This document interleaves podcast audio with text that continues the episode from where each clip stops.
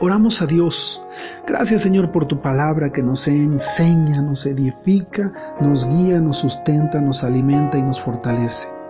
Gracias Señor porque a través de este tiempo podemos encontrar paz y seguridad en nuestra fe en ti. Te damos gracias en el nombre de Jesús. ¿Qué tal? En el Salmo 48 aprendimos que nuestra confianza y nuestra fe debe estar en Dios. Aprendimos también que a través de la historia Dios nos ha salvado y que así como nos salvó, nos rescató, nosotros debemos enseñar a nuestros hijos que deben confiar en Él. Esto es maravilloso, el recordar, el entender y el aprender que a través de la fe eh, por lo que Dios ha hecho en el pasado, tomamos fe para lo que viene. El día de hoy en el Salmo capítulo 49 aprenderemos que nuestra confianza no puede estar en nuestras posesiones, que es inútil en este caso confiar que a través de ellas nosotros podamos alcanzar salvación. Pero vayamos al Salmo.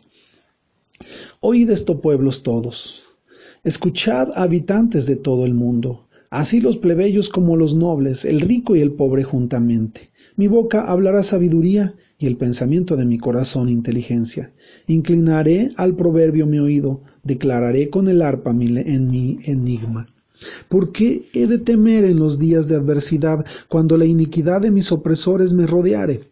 Los que confían en sus bienes y de la muchedumbre de su riqueza se jactan, ninguno de ellos podrá en manera alguna redimir al hermano, ni dar a Dios su rescate, porque la redención de su vida es de gran precio y no la logrará jamás para que viva en adelante para siempre y nunca vea corrupción, pues verá que aun los sabios mueren, que perece del mismo modo el insensato y el necio, y dejan a otro su riqueza. Su íntimo pensamiento es que sus casas serán eternas, y sus habitaciones para generación y generación.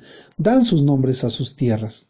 Mas el hombre no permanecerá en honra, es semejante a las bestias que perecen. Este su camino es locura. Con todo sus descendientes se complacen en el dicho de ellos. Como a rebaños que son conducidos al Seol, la muerte los pastoreará y los rectos se enseñorearán de ellos por la mañana. Se consumirá su buen parecer y el Seol será su morada. Pero Dios redimirá mi vida del poder del Seol, porque Él me tomará consigo.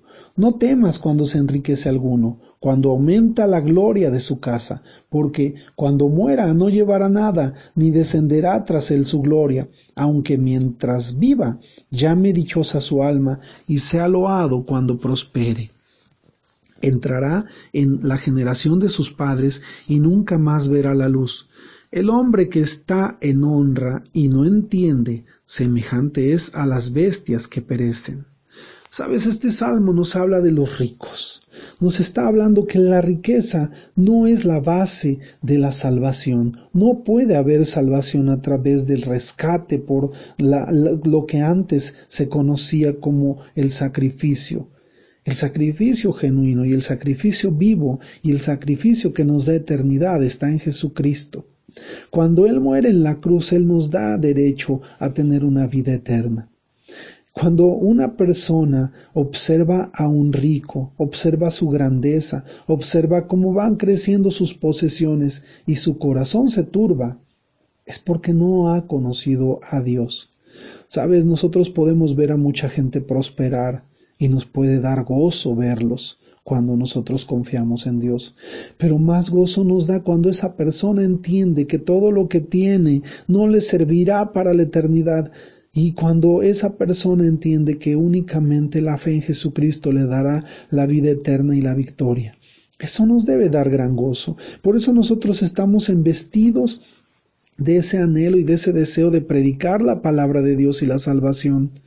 En Hebreos en el capítulo 19, versículos del 12 en adelante dice esto, y no por la sangre de machos cabríos ni de becerros, sino por su propia sangre, entró una vez para siempre en el lugar santísimo, habiendo obtenido eterna redención. Porque si la sangre de los toros y de los machos cabríos y las cenizas de la, de la becerra rociada a los inmundos santifican para la purificación de la carne, cuánto más la sangre de Cristo, el cual mediante el Espíritu eterno se ofreció a sí mismo sin mancha a Dios, limpiará vuestras conciencias de obras muertas para que sirváis al Dios vivo.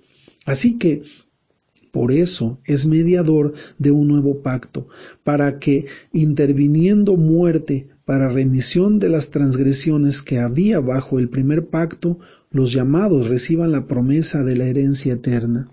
La Biblia dice que a través de Jesucristo nosotros alcanzamos eternidad. Romanos 10, verso 8 dice que este es el Evangelio que se predica, que si confesamos que Jesús es el Señor y creemos en nuestro corazón que Dios le levantó de los muertos, seremos salvos, porque con el corazón se cree para justicia, mas con la boca se confiesa para salvación. Y esta es la fe que nosotros predicamos, que en Jesucristo alcanzamos eternidad y alcanzamos redición. La Biblia dice que no hay otro camino al Padre, que Jesucristo es el camino, la verdad y la vida. Y la Biblia dice que aquel que ha creído en Jesucristo tendrá vida eterna. Dice yo soy el camino, la verdad y la vida. Nadie va al Padre si no es por mí. Qué maravillosa palabra nosotros encontramos y qué eh, sabiduría encierra esta palabra. Difícil, difícil de entender, pero maravillosa cuando tú comprendes que es Jesucristo nuestra salvación, no las riquezas. Por eso el salmista está plenamente convencido en este salmo que el rico no puede redimirse ni a su hermano ni a sí mismo. Es decir, él no puede rescatar eh, eh, su vida del castigo si no fuere a través de, de su fe en Jesucristo. Nadie de nosotros con nuestras fuerzas podrá alcanzar la salvación si es a través de la fe. Por eso el salmista observa cómo muchos ricos crecen, ponen sus nombres a sus tierras, confían en su gloria. Dice el salmista, aún los sabios mueren, y aún aquellos que se consideran demasiado atractivos, dice en el versículo 14, los rectos se enseñorearán por la mañana de, los, de lo que los ricos hicieron, y dice, y se consumirá el buen parecer de todos aquellos bien parecidos, dice que el Seol será la morada, por muy hermoso, por muy rico, por muy poderoso, por muy grande que un hombre o una mujer llegue a ser, no puede confiar en eso como la base para poder subsistir y para poder permanecer. La única oportunidad para poder llegar a tener vida eterna es Cristo Jesús. Por ello Dios nos ha enviado esta palabra para que nosotros a través de esto aprendamos que la eternidad viene a través del sacrificio en que Cristo Jesús hizo para quitar todos nuestros pecados. La Biblia dice que no hay justo ni aún uno, es decir, nadie de nosotros ha sido libre de cometer una falta o una falla que implique la muerte. Solo Cristo pudo pasar y permanecer y vencer a la muerte. Hoy, en este día, nuestra confianza debe estar en Dios, en Jesucristo, que Él fue el sacrificio perfecto y a través de esa obra eterna nosotros alcanzamos salvación. Así que yo te animo a que sigas confiando en Dios, no te afanes ni te preocupes, tú sigue luchando y sigue disfrutando de esta maravillosa vida que Dios conquistó para nosotros y para que nosotros podamos estar con Él y permanecer en Él. Por eso le alabamos, por eso le exaltamos, porque Él ha dado todo por nosotros. Y ánimo, que Dios está contigo y si Dios contigo, ¿quién contra ti? Que Dios te bendiga, que tengas excelente día. Amén, amén